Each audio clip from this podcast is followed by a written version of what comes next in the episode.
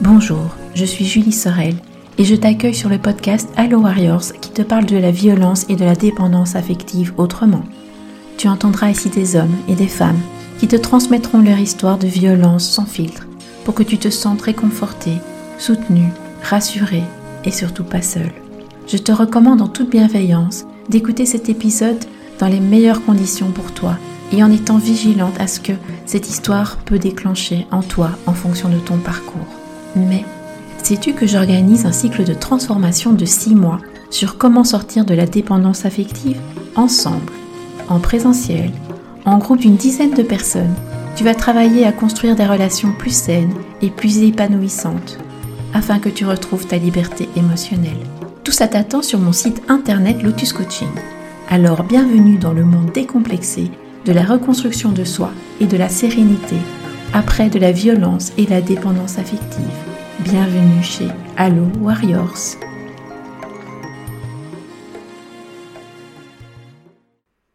Te demandes-tu parfois comment gérer les relations difficiles, que ce soit dans un environnement professionnel ou personnel? As-tu déjà lutté pour développer une meilleure estime de soi, pour créer des liens sains et épanouissants? Dans cet épisode, nous explorerons ces questions avec Céline, une invitée exceptionnelle. Céline partage son parcours personnel, comment elle a surmonté les défis des relations toxiques et comment elle a appris à s'aimer et à établir des relations saines. Elle te reparlera de sa volonté de sauver tout le monde et jusqu'où ce syndrome l'a amené. Tu découvriras comment Céline a transformé sa vie en surmontant ses peurs et en renforçant sa confiance en elle. Ses conseils pratiques, ses expériences vécues, te fourniront des outils précieux pour améliorer tes propres relations et ta perception de toi-même. Alors installe-toi confortablement, ouvre grand tes oreilles et prépare-toi à être profondément touché. Cet épisode est un véritable cadeau pour quiconque cherche à enrichir ses relations et à se sentir plus confiant et autonome. Allons-y. L'épisode que tu t'apprêtes à écouter est plein d'humanité et de lumière, mais il comporte également des passages difficiles où l'on parle de violence conjugale. Il est donc à écouter avec vigilance. Merci. Bonjour Céline. Bonjour Julie.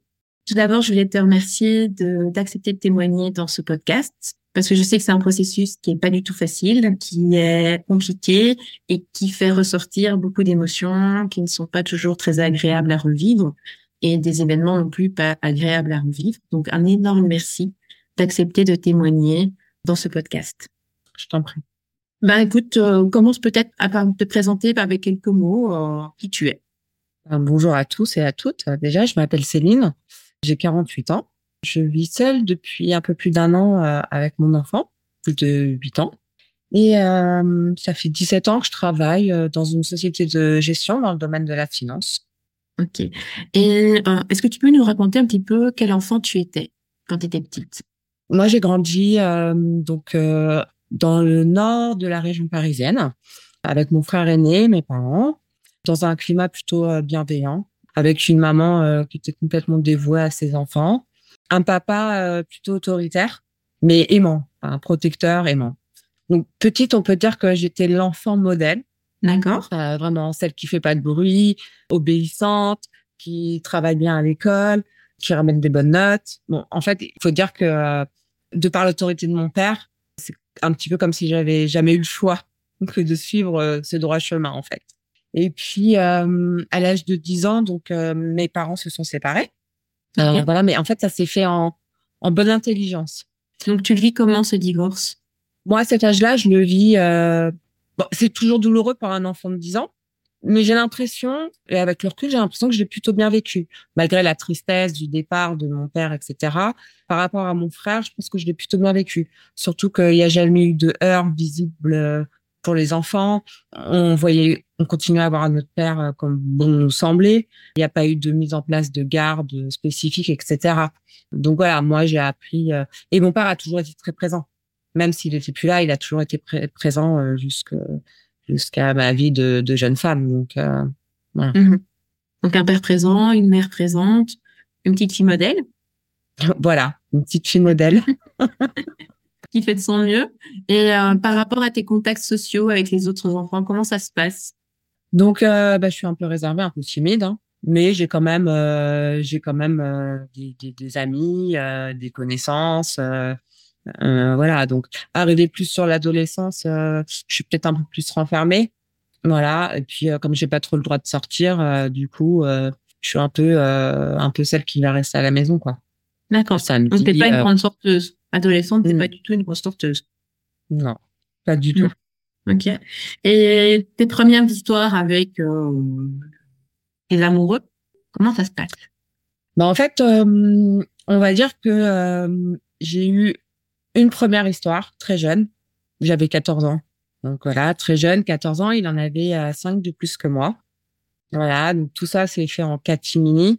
Une histoire officielle, si tu veux, qui a duré 4 mois, euh, de par ma jeunesse, parce qu'automatiquement, mmh lui attendait autre chose de notre relation. Mais en fait, euh, je pense que euh, déjà, donc j'étais follement amoureuse de ce garçon. Et je pense que ça a été ma première expérience douloureuse parce qu'elle m'aura poursuivie euh, jusqu'à euh, ce que je devienne euh, en fait une une jeune femme. C'est-à-dire que je suis je suis devenue non beaucoup plus parce que c'est-à-dire que c'était une histoire complètement passionnelle entre lui et moi et que bah, je suis restée dans l'ombre de sa vie pendant X années. Donc c'était la première histoire. Donc à côté, si tu veux, j'ai j'avais réussi à enfin à avoir quelques petites histoires sentimentales, mais qui n'avaient jamais abouti de toute façon. Mais mmh euh, ce personnage euh, est resté toujours dans, dans l'ombre de ma vie, alors que lui construisait la sienne. Si tu veux, euh, enfin, en gros, ouais, on pouvait dire que j'ai été sa maîtresse pendant des années, à attendre patiemment qu'un jour on soit officiellement en couple. On a été en couple hein, quand devenu adulte pendant une très courte période. Mais voilà, c'est c'est ça aussi qui avait mené un petit peu à, à ma destruction. Voilà, donc on peut dire que déjà j'ai envie de te dire, c'est pas cette histoire-là que je suis venue vous raconter aujourd'hui, mais mhm. j'ai envie de te dire que il y avait déjà quelques signaux d'alerte sur le type de relation que j'allais pouvoir euh, dans le futur et plus tard en fait euh, envisager et puis euh, tomber sur des personnes peu recommandables quoi. Et donc tu as 14 ans, lui en a 19, si j'ai bien compris, environ 19 ans. Et tu le rencontres comment? Comment c'est votre relation, même si elle n'a pas duré énormément de temps? Donc en fait, euh, lors du divorce de mes parents, donc euh, ma mère a, rencontré enfin une nouvelle personne et on mmh a déménagé, on a été s'installer dans une petite euh, cité pavillonnaire. Et mmh donc lui était l'adolescent un peu caïd de, cette cité pavillonnaire. Et donc bah étant enfant, enfin on se connaît tous après hein, dans, dans, dans, ce genre de petite résidence. Et, et voilà, c'est comme ça que qu'on a fait connaissance. Et la relation, elle est, tu as parlé de fusionnelle, donc vous passez beaucoup de temps ensemble. Non, elle est fusionnelle sur les moments où lui décide de me voir. Euh, D'accord. Donc, si tu veux, là, on va peut-être directement parler d'emprise de, toute façon. Enfin, là, déjà, cette première emprise. Et c'est vrai qu'on n'en avait jamais peut-être parlé auparavant, mais ça a été l'une de mes histoires les plus destructrices de toute ma vie, en fait. Et donc, euh, cet homme reste dans l'ombre dans ta vie mais tu rencontres d'autres personnes.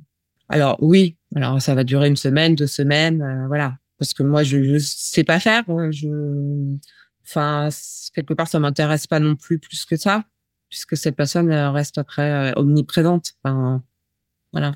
Moi, j'ai passé des soirées entières ou des journées entières dans ma chambre d'adolescente euh, à regarder par la fenêtre si si j'apercevais son ombre, si je voyais quelqu'un rentrer chez lui. Enfin voilà, c'était assez assez dramatique avec le recul. Ouais, donc tu es plutôt une adolescente à essayer de de le percevoir, de le voir, de dans l'attente de gestes de sa part. Ouais. Et puis après, qu'est-ce qui se passe?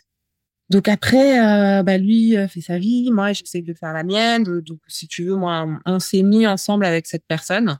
Ça a été un flash éclair. Ouais. Euh, de façon officielle, hein. donc j'étais adulte. Enfin, oui, oui. Tu dis que t'es adulte, mais t'as quel âge? 35 ans.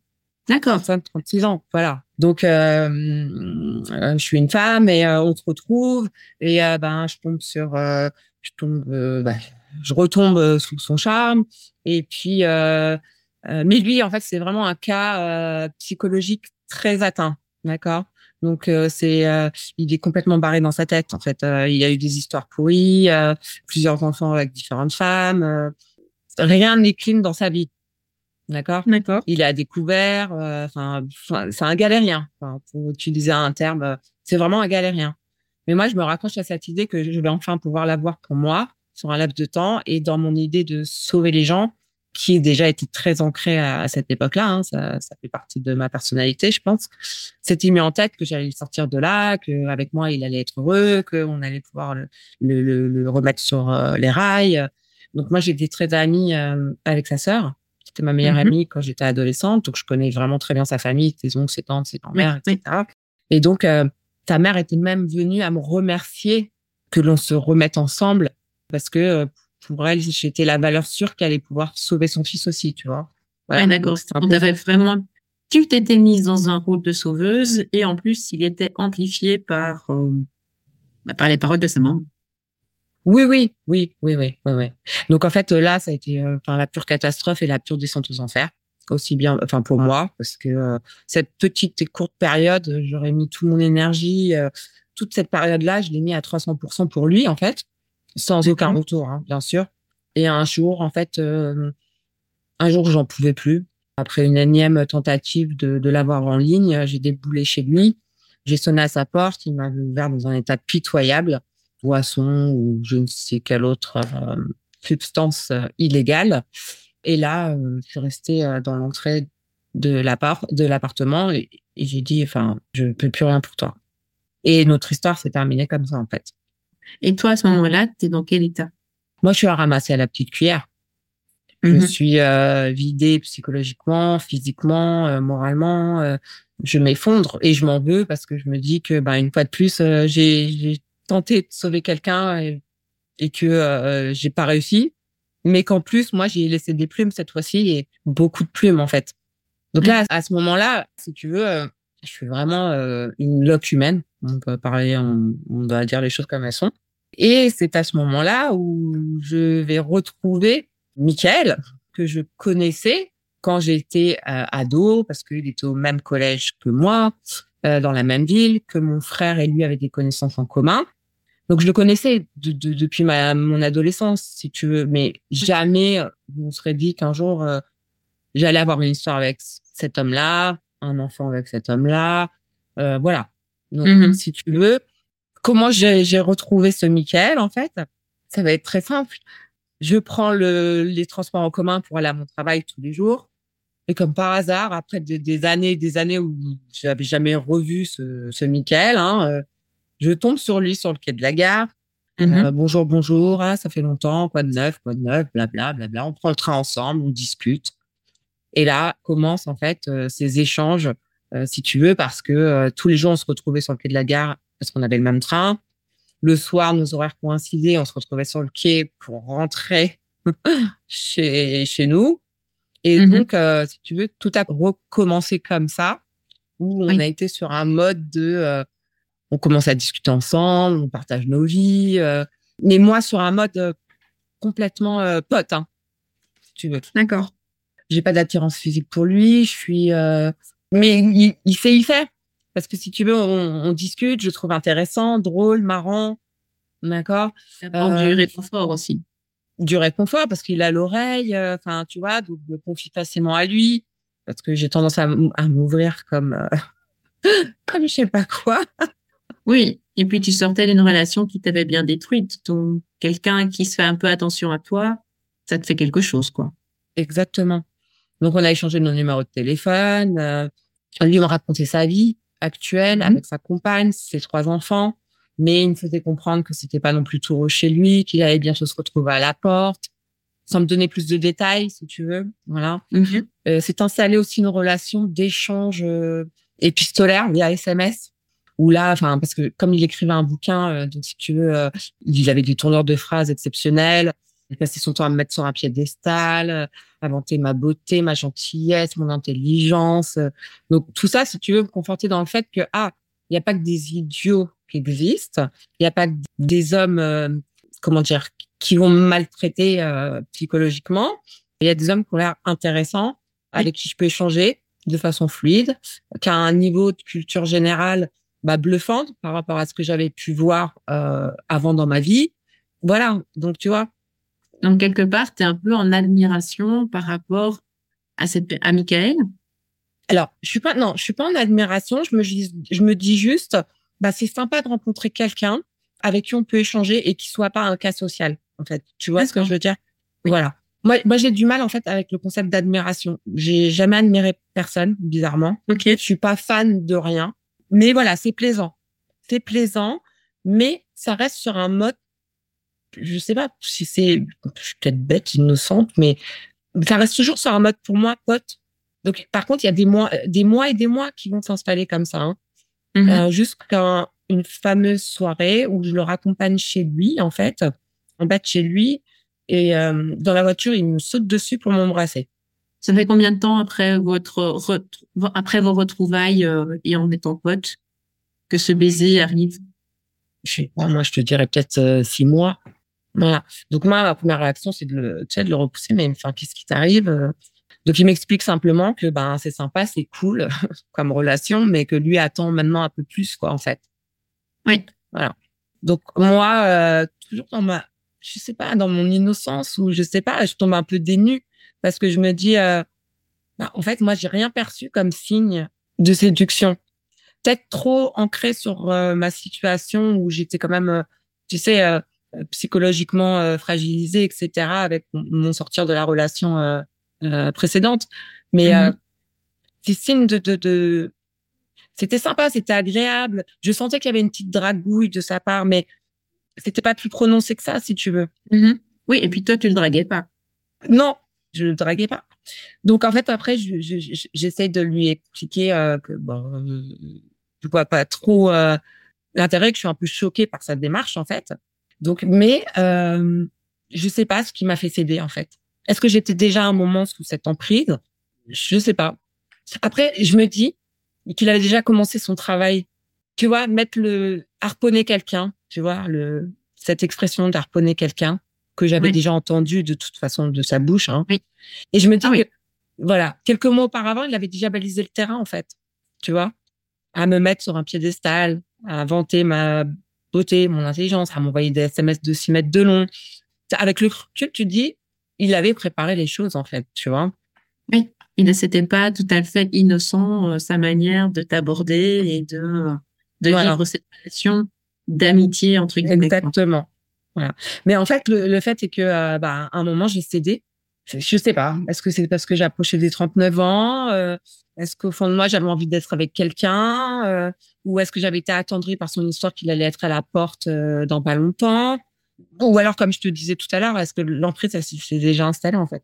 Donc c'est comme ça que j'ai cédé. Et en septembre 2013, peut-être, Mhm. euh, c'est là où en fait j'ai dit ok bah écoute euh, provisoirement euh, je peux t'accueillir chez moi le temps que tu trouves un logement et puis euh, voilà comme ça ça te permettra de pas être à la porte de ton ancien foyer euh, etc etc Mhm. donc solution qu'il a acceptée hein, bien sûr et donc euh, mais pour moi dans ma tête c'était provisoire tu vois parce qu'il y, Mhm. y avait toujours pas eu de relation en fait euh, à part À ce- part ce baiser dans cette voiture, enfin euh, en bas. de- voilà. Mais bon, le fait est que ben de vivre avec quelqu'un, parce que finalement je été amenée à vivre avec quelqu'un, hein, un homme que j'avais jamais vécu avec un homme en plus, tu vois, et donc de fil en aiguille parce que bah parce que il continuait à euh, on continuait à échanger, etc. J'ai fini par céder. C'est là où la relation a vraiment commencé, un fameux jour où il y a eu plus que euh, de l'amitié en fait. Et donc cet accueil provisoire chez toi va durer combien de temps au final? En fait, elle va durer longtemps. Elle va durer jusqu'à temps que finalement, moi, je suis prise dans un engrenage. Je suis prise dans un engrenage parce que moi, j'ai toujours pas d'amour pour lui. C'est plus Mhm. de l'affection. Et que, euh, bah, lui, il prend bien ses marques, hein.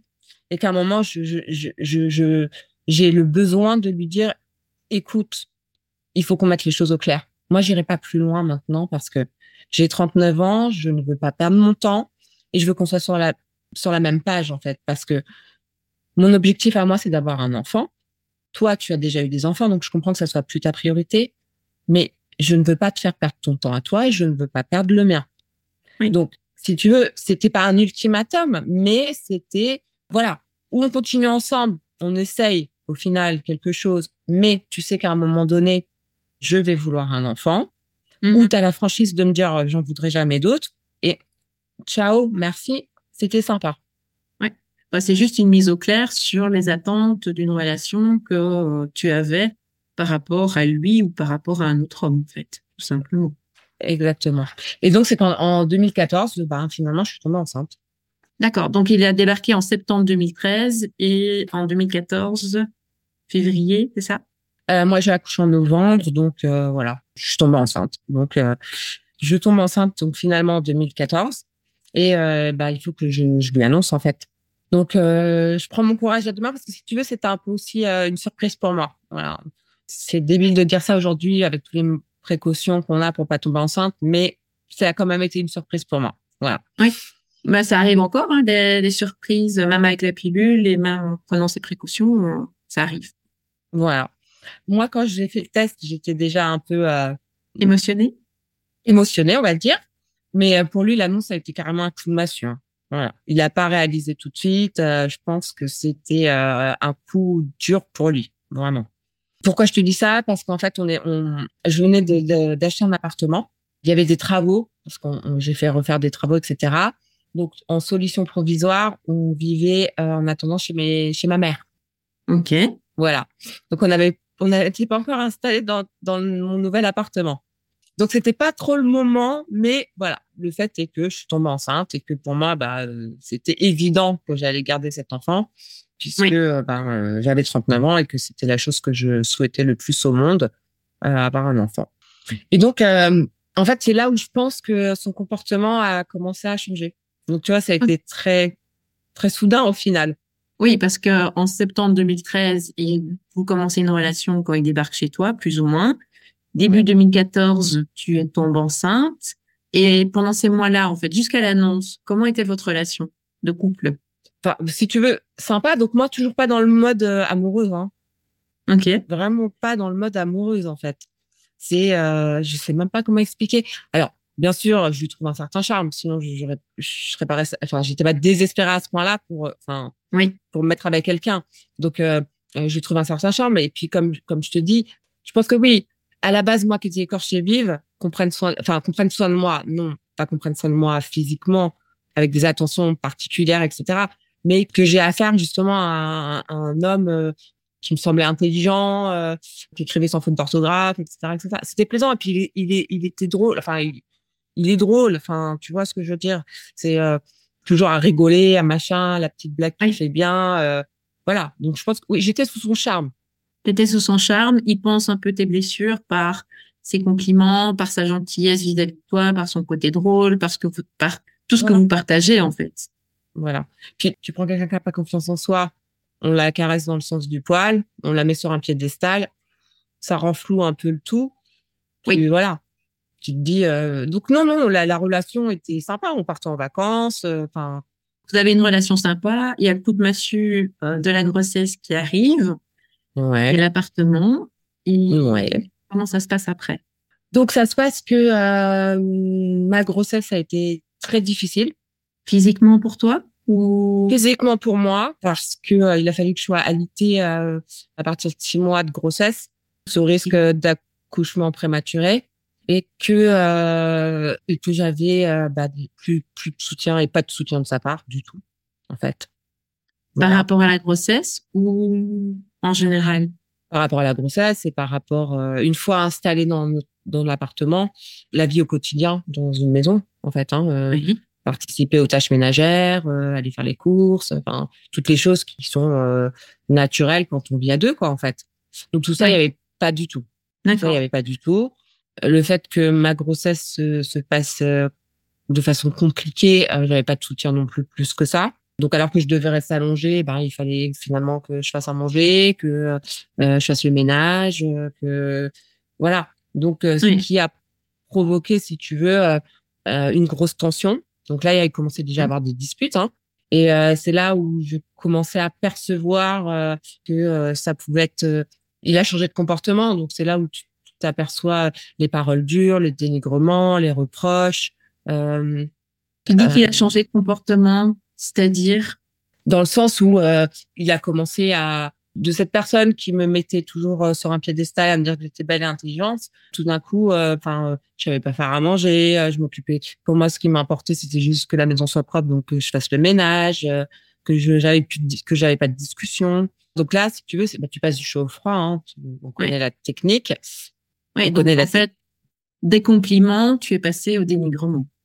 Exactement.